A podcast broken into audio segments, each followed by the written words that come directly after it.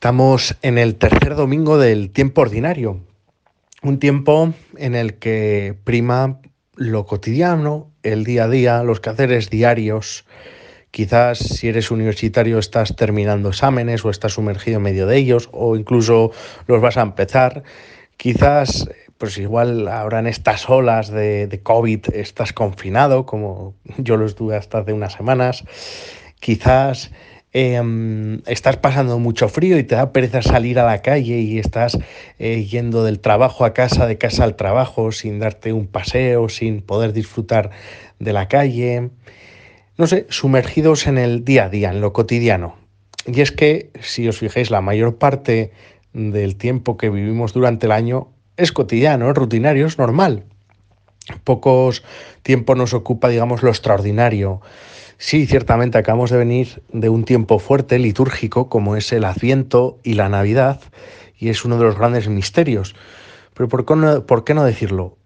Empezamos el misterio de lo normal, de lo rutinario, y que la misión que tenemos ahí es encontrar al Señor detrás de las pequeñas cosas, de los pequeños detalles del día a día, que quizás es lo que más nos cueste, porque ante grandes eventos como la Semana Santa que, disfrutaremos en unos meses, la Cuaresma o el Corpus o Pentecostés, nos cuesta menos encontrar a Dios, ¿no? Porque eh, la misma iglesia, la liturgia nos anima a ello, las procesiones, em, eh, el ambiente que podemos ver, pero el tiempo ordinario es más frío, nos puede costar más pero ahí es donde tenemos que encontrar al Señor.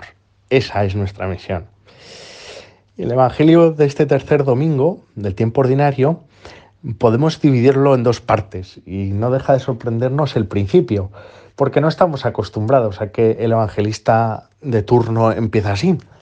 Estamos acostumbrados a, empezar los evangelios diciendo, en aquel tiempo estaba Jesús, no sé qué, pero no estamos acostumbrados a escuchar el Evangelio. Querido Teófilo, escribo tal, doy testimonio de esto porque no sé qué, no sé cuál.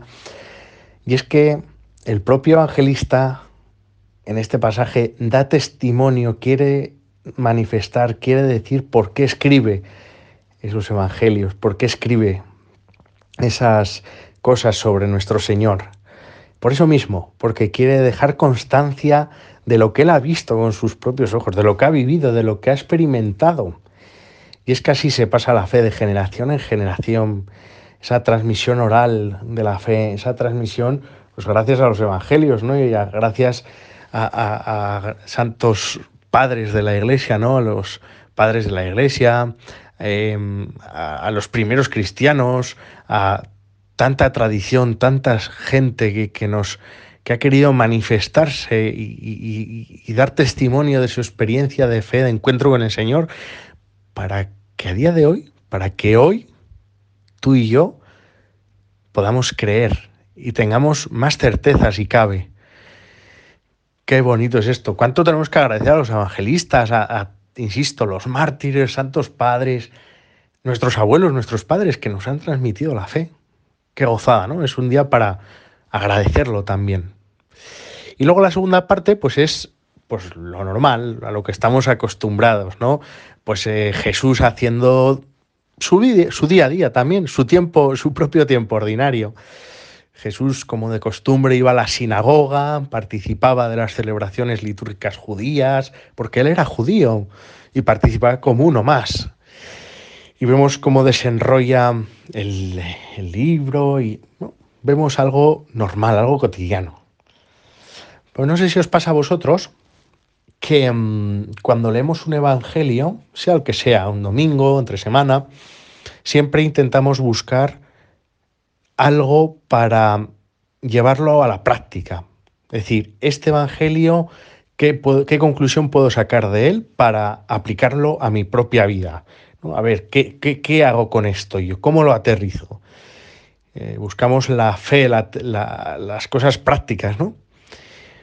Pero pienso que nos puede ayudar a contemplar, es decir, a hablar con Dios de quién es Dios, a saber quién es ese Dios a quien hablamos, a ese Dios en el que creemos, ese Dios que tanto nos ama y nos quiere.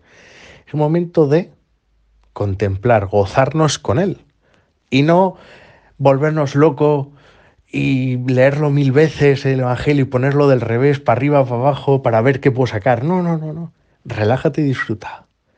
Vamos a ver quién es Dios, contémplale, disfruta, dale gracias. ¿no?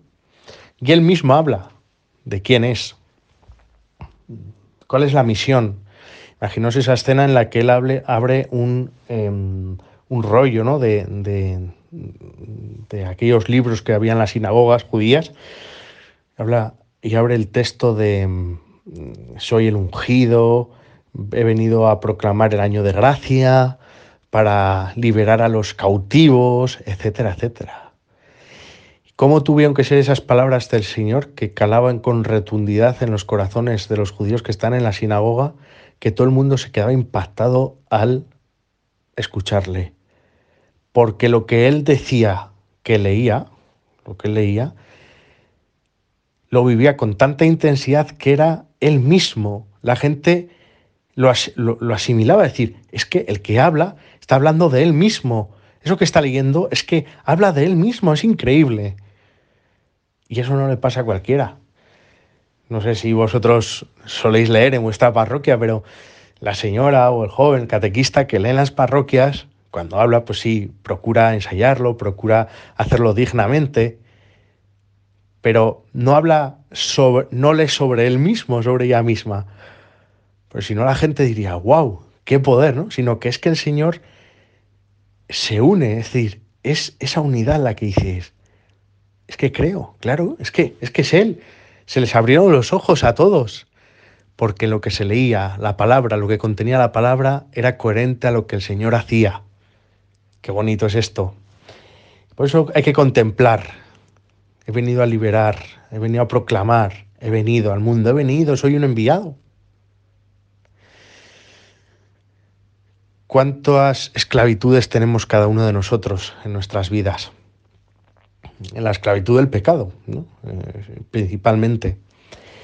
Esa esclavitud que hace que pierdas el horizonte de tu vida, que haces que pierdas tu dignidad de hijo de Dios y de ser humano que te tires al barro, al fango como un animal, que no disfrutes, que te llene tu vida la tristeza, que esa tristeza te bloquee, que no seas tú, que no seas feliz, que sea algo cíclico, que no puedas salir de ello, que no tengas ninguna, ningún horizonte, ningún plan, sino que solo te sometes a lo que te dice de quien eres esclavo, que no tienes capacidad de decisión, de elegir libremente. Y es que cada uno de nosotros a veces somos muy esclavos, como digo, del pecado. Somos esclavos de la imagen, las redes sociales, la propia imagen que queremos proyectar sobre nosotros mismos a los demás, sin darnos cuenta de la belleza que tenemos por ser creación de Dios, por ser hijos de Dios. A veces ocultamos eso porque nos da vergüenza y mostramos para agradar a los demás y no agradar a Dios ni a nosotros mismos. Somos esclaves de, esclavos de tantos vicios, del alcohol, del consumo de drogas, del tabaco, de, la pornografía, de, tantas cosas que, que, ensucian, empozuñan nuestro corazón, nuestra imagen limpia, pura, ¿no? Para lo que hemos sido creados. Y es ahí donde perdemos esa dignidad de hijos de Dios, donde el, diablo quiere tenernos agarrados, ¿no? Y que no nos movamos. Y por eso Dios dice que ha venido a liberar a los oprimidos, ha venido a liberar a esos esclavos. Él es el Salvador, el libertador. Por lo tanto, párate a contemplar tus pecados, párate a contemplar tus esclavitudes. Pídele que te ayude, que te libere y que llene tu vida, que llene tu corazón de quien Él es dueño, de quien eres su creación.